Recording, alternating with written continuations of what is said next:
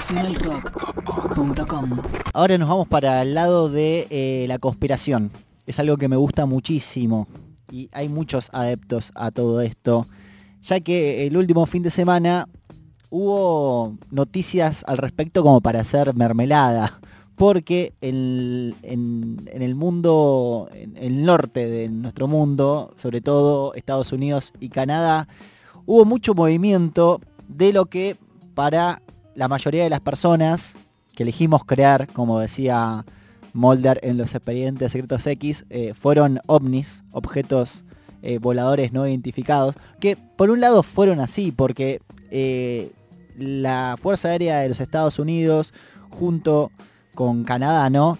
se encargaron de bajar un par de, objetos voladores que no sé, hasta el día de hoy todavía no se sabe bien qué son un avión de combate F-22 Raptor de la Fuerza Aérea Yankee derribó el sábado a la tarde un objeto volador que estaba dando vueltas sobre Canadá. Esto lo comunicó el primer ministro canadiense, Justin Trudeau. O sea, no, no es eh, eh. O sea, desde el, gobierno de Canadá salió el primer ministro a hablar justamente sobre esto. Em, esto sucedió, como dice la noticia, eh, tiempo después que el Comando de Defensa Aeroespacial de América del Norte advirtiera sobre un objeto aerotransportado de gran altitud que volaba por eh, el norte de Canadá. Em, Trudeau dijo, ordené el derribo de un objeto no identificado que violó el espacio aéreo canadiense eh, NORAD derribó el objeto sobre el Yukon. Aviones canadienses y estadounidenses fueron desplegados y un F-22, esta aeronave militar norteamericana, disparó con éxito contra el objeto.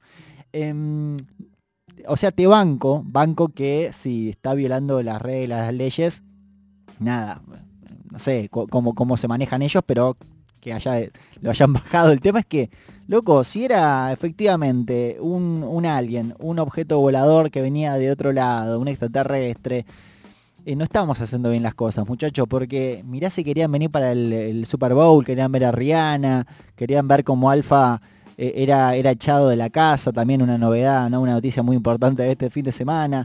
La verdad es que em, no, es una buena forma de, de tratarlos, ¿no? Em, el Pentágono, por su parte, también es como que salió a decir que no se trataba de nada extraterrestre, nada, nada muy loco, sino que eran objetos que justamente estaban en contra de, la ley, que no, no, habían avisado que iban a estar por ahí. El tema es que eh, ya es el tercero en menos de una semana que están derribando. O sea, algo está pasando. O sea, están aquí. Es lo que quiero creer. Em, pero bueno, por su parte Estados Unidos, como dije, el Pentágono evitó decir eh, cualquier cosa, solamente indicó que era un objeto que tenía el tamaño de un automóvil pequeño que no estaba tripulado, o sea, también se habla mucho de que, no sé, espías eh, de, ese estilo, ¿no? No estaba tripulado y que la altitud que tenía de vuelo era la que suelen utilizar los aviones comerciales. Eh, así que bueno, vamos a ver si siguen apareciendo objetos. Me hizo reír mucho una imagen donde se veía eh, eh, el planiferio y solamente Estados Unidos y Canadá y era como lo único que ven los extraterrestres cuando visitan la Tierra, ¿no? Solamente el, norte, ¿no? No están por acá por Argentina, aunque en el hay, hay mucho, ¿no?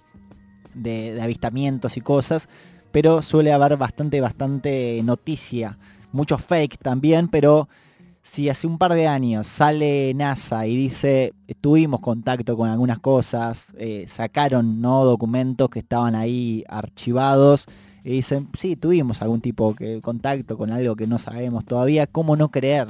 O sea, por ese lado, eh, elijo creer siempre que, nos van a visitar y que van a, van a ser buena onda, porque si son mala onda y nos conquistan, ya no sé si me copa tanto, me estresaría bastante y a todos. Pero bueno, eso es un poco la noticia, lo que se estuvo hablando en las redes sociales el último fin de semana en relación a los aliens, los UFOs. Y em, después del temita que vamos a escuchar, voy a recomendarles tres películas que me parecen que en los últimos años han sido muy importantes eh, y que reflejan un poco lo que lo que hizo el cine también y lo que creó el cine en relación a toda la movida extraterrestre. Eh, vamos con una música. ¿Te parece, acá le digo a mi operador al aire, eh, ¿te parece escuchar Sabotage? Ya que hablamos de cosas conspiranoicas de los Beastie Boys y enseguida volvemos un poco con recomendaciones acá al aire de la 93.7.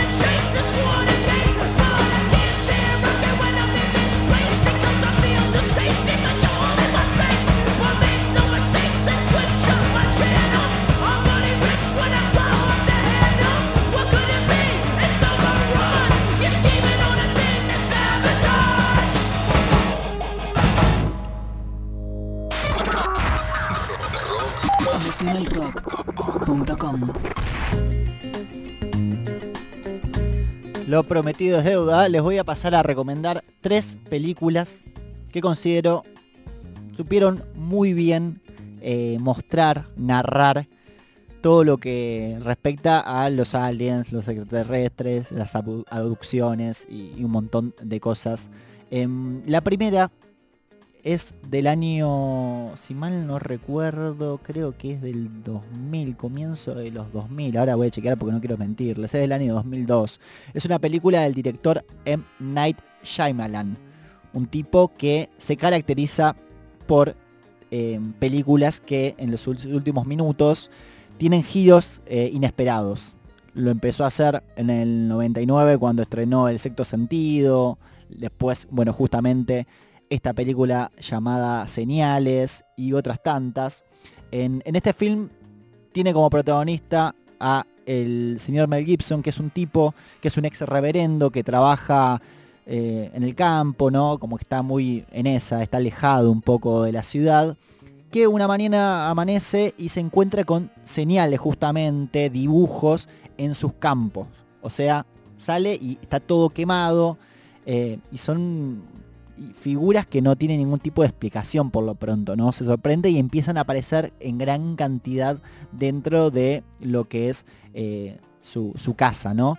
Eh, esto es algo también que iba muy de la mano con si empezamos a ver, ¿no? Empezamos a buscar información sobre lo que son las vistas más allá en el cielo, se habla mucho de descensos de, platillos y cosas, o, justamente señales o dibujos que hay en, montañas o en campos, uno puede buscar ahí eh, por varios eh, medios de comunicación que eh, durante una época medio que todos, todos los días había señales y cosas en relación a supuestas, em, supuesta, una, forma de comunicar que tenían los, los aliens para saludarnos, no sé, decirnos cosas, comunicarnos cosas.